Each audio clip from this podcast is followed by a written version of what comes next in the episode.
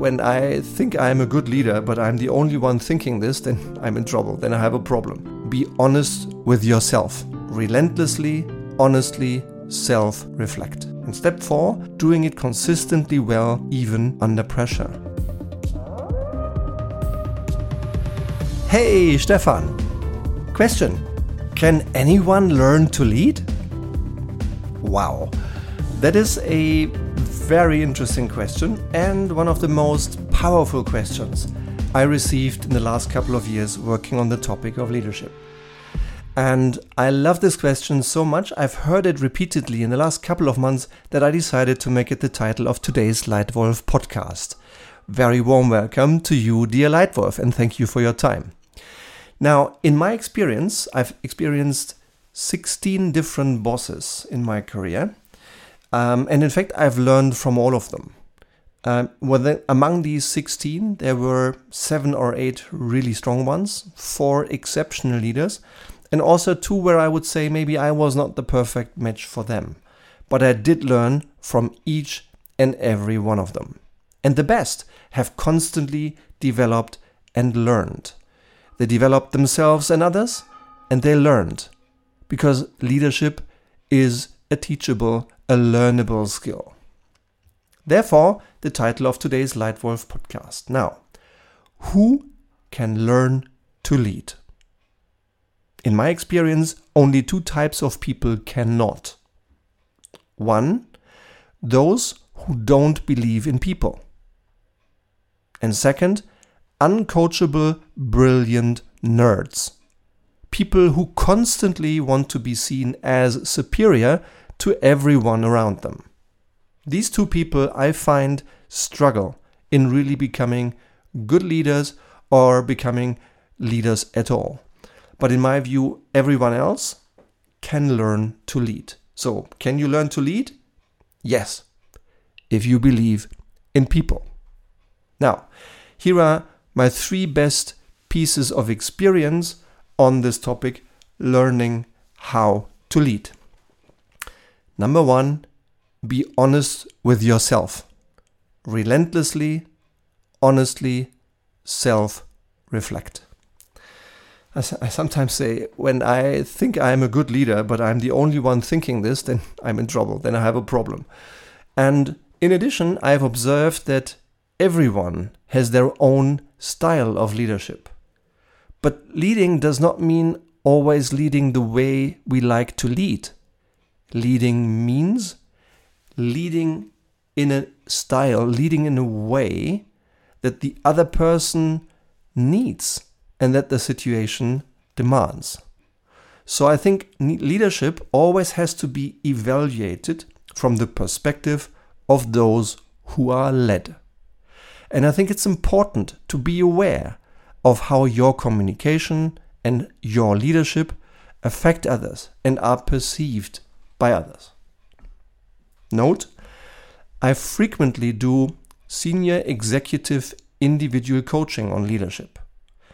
We always start with an honest 360 degrees feedback and a data based leadership assessment so that my partners my participants in the program have data, they have facts, comparing the perception of typically around about 10 others, including their boss, their peers, some of their subordinates, maybe key partners, and also their own self reflection.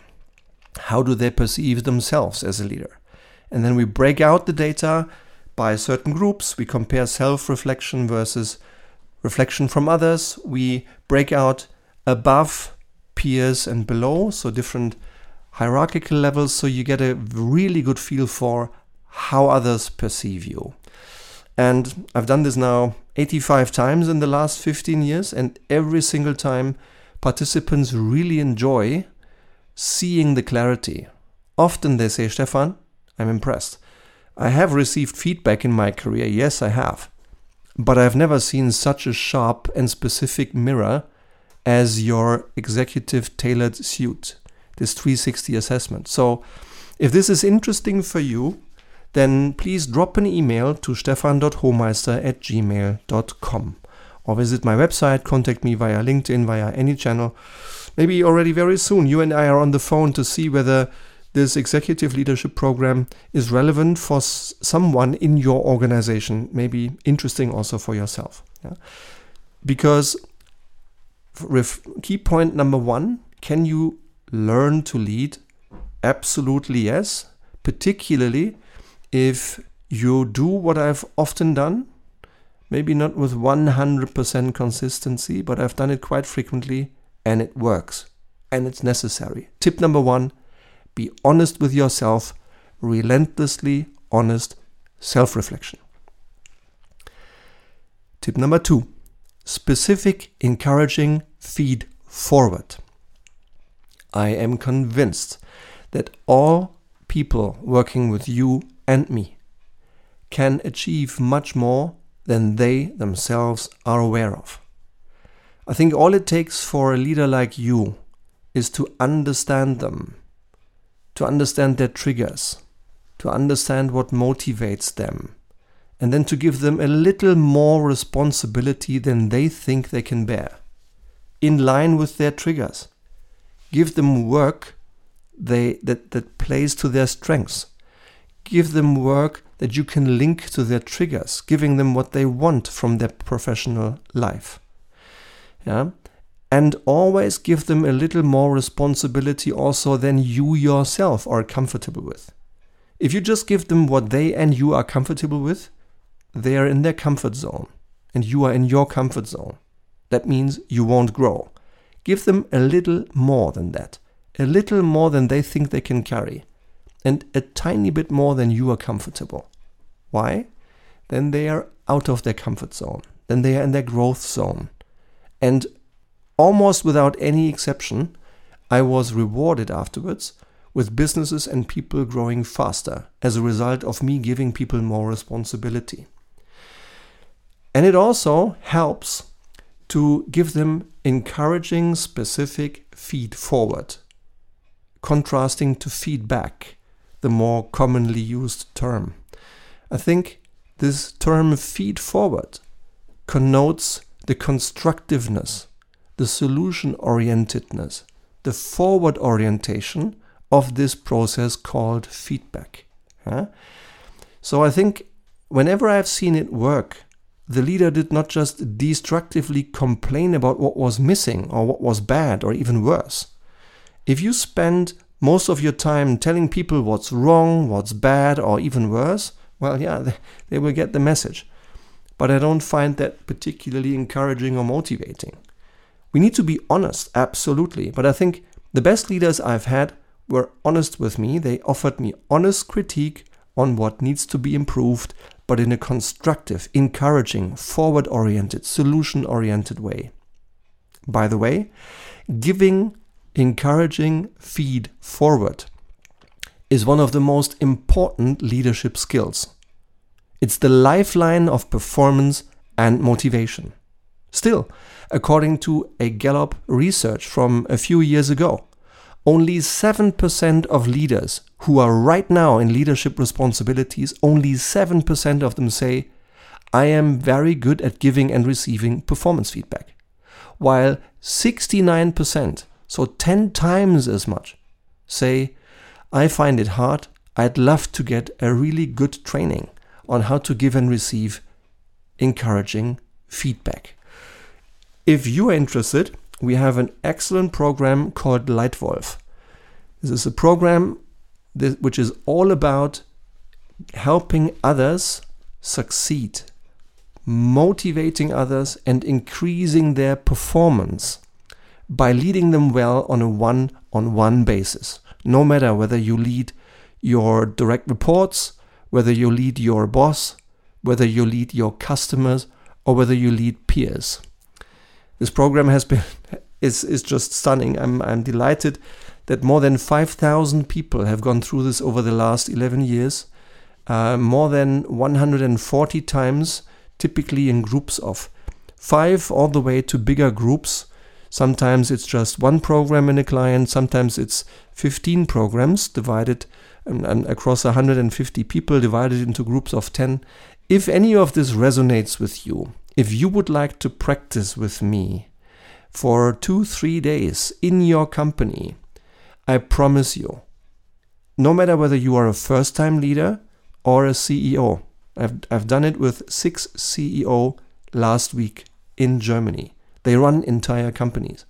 The ratings were outstanding and it was tailored to their needs. So if you are interested in experiencing firsthand, practical, in discussing but also using in small groups, using your real life cases from your daily leadership challenges.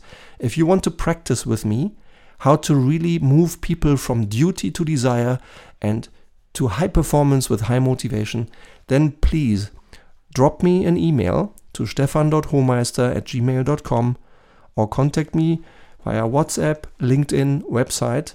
I'd love to have that conversation with you to understand what kind of challenge you face and what kind of development you'd like to make with yourself or your team to move from good to great. And I think one of them is just specific, encouraging feed forward. And my third tip consistently measure leadership. You may have heard of Peter Drucker, a very experienced and highly recognized leadership and management expert. He once said the famous quote, You get what you measure. Unquote. And leadership, I think, is relatively easy to understand in theory. But it's not, to, not enough to just understand it. I think there are four levels of mastery in leadership. The first one is doing it, not understanding it, doing it. Step two, doing it well. Step three, doing it consistently well. And step four, doing it consistently well even under pressure. And the best companies I know consistently measure their leaders, not only on the what, on their business results, but also on the how, on how they lead themselves, how they lead their bosses, how they lead their business units and their organizations and their people. And I think that kind of consistency matters. Yeah? And that it is helped by consistently measuring leadership. If all you want is financial returns, then measure financial returns. But if you want financial returns and strong leadership, so that your financial returns also last for the future, then you need to measure both the what and the how. You need to measure strong leadership. And I think that consistency in measuring it and rewarding it has three different types. Three different types of consistency. One is a very simple one. If I'm reporting to you, you're my boss, and I'm a good leader, I'm solid. I'm among those 80% of leaders who match almost all targets, maybe match all targets, and do a decent, good job on leading my organization. And I have no interest, I don't have, maybe not even have the potential. There may not be a business need to change anything in my role then I think the right consequence, the consistent behavior for my case would be that you just encourage me to keep on running my job for another year or two or three. Continuity. A second type of consistency, of consequence, is if I'm your bo- if I'm your subordinate, you are my boss, and I have received constructive critical feedback already a year ago that my business results are okay, but my leadership results are not. I don't behave like a good leader. I'm not reacting to feedback well enough. I'm not building my people. I'm not really leading my people well. I'm not clear enough in delegating the right tasks and goals. I'm not demanding enough, and then sometimes I can't control my emotion. Maybe I feel a little uncomfortable leading. I was a much better manager before, then it might be that after 12 months and 12 rounds of well done feedback and no no progress at all, you may want to just ask me to step out of a leadership role and just manage work rather than leading people. I might be much happier just managing work rather than leading people. Maybe that's a little bit inconvenient for you to have that conversation with me, but that would be the right consequence, a consistent action. And the third kind of consistency is what people typically like a lot. Assume you have a very young 28 year old leader.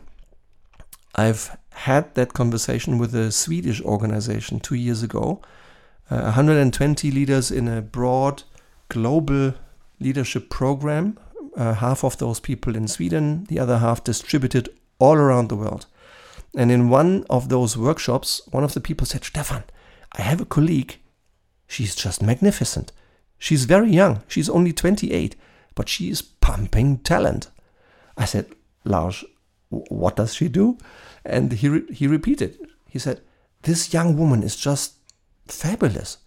Whoever we give into her department, and she's been around now for five years, whoever we give in, coming out two years later, that individual will be stronger than when she or he entered that young woman's organization. She is pumping talent.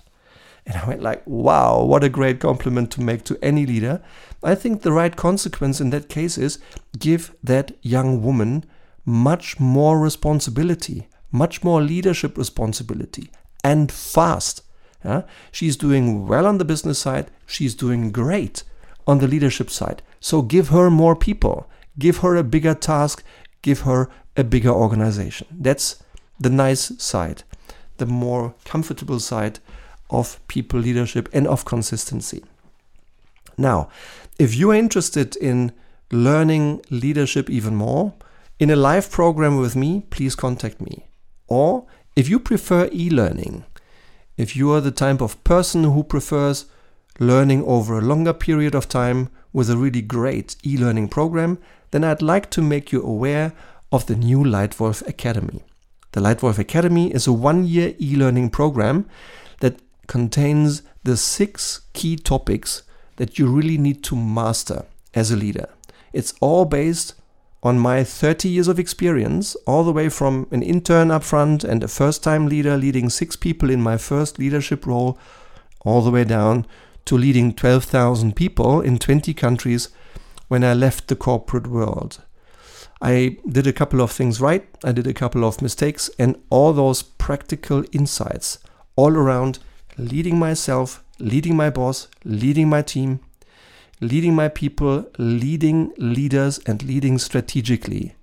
All those tips are in the Leitwolf Academy. 42 practical, short, compact learning videos, tools, tasks, learning control, and throughout an entire year, six times live coaching with me for you to check your progress, to ask your toughest question, and to lift yourself to um, a completely different level of leadership.